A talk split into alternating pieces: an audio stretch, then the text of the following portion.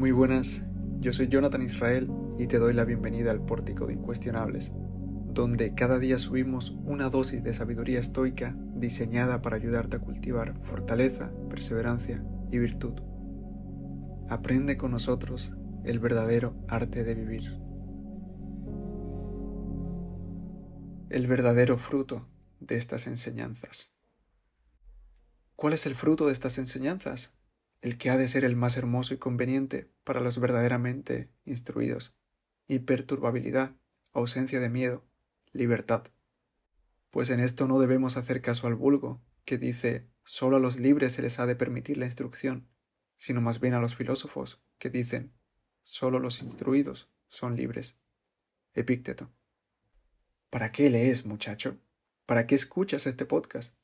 Si es solo para entretenerte es que no valoras bien tu tiempo.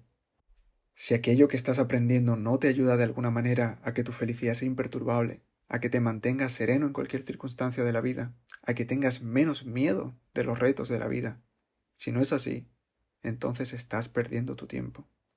Todo conocimiento debe ir enfocado a hacerte más libre, a que vivas mejor. Solo así no se quedará en letras vacías y se convertirá de verdad en sabiduría. Epicteto era muy tajante al respecto. Él decía, si lees para entretenerte, eres un simple y un miserable. La sabiduría es una virtud cardinal para los estoicos, y se consigue a través del conocimiento, verdaderamente útil para la vida. Cada momento que tengas disponible deberías emplearlo en saber más sobre el funcionamiento de la vida y sobre el mundo, para así poder conocerte más a ti mismo. Recuerda que ese era el mensaje del oráculo de Delfos. Conócete a ti mismo. Y no puedes conocer la esencia de tu ser sin conocer la esencia de la vida, porque eres una parte diminuta, aunque muy significativa, del conjunto de la vida. Marco Aurelio tenía el problema contrario en nosotros. Él no tenía que esforzarse en leer más, tenía que esforzarse por dejar de leer. Él se escribía a sí mismo, deja los libros, no te distraigas más tiempo, no te está permitido. Él no quería distraerse de lo más importante, convertir la teoría en práctica. Séneca, el mejor escritor estoico y uno de los mejores de la historia, se mantenía siempre en contacto con la sabiduría. Decía que el ocio sin estudio es una muerte, es la sepultura de un vivo.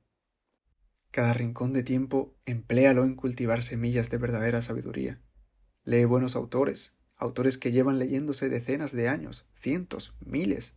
No desperdicies tu tiempo leyendo un libro que el próximo año se dejará de leer. Y además, no hay momento en la historia mejor que este para aprender. Nunca el conocimiento había sido tan accesible. Aprovechalo. Consérvate bueno.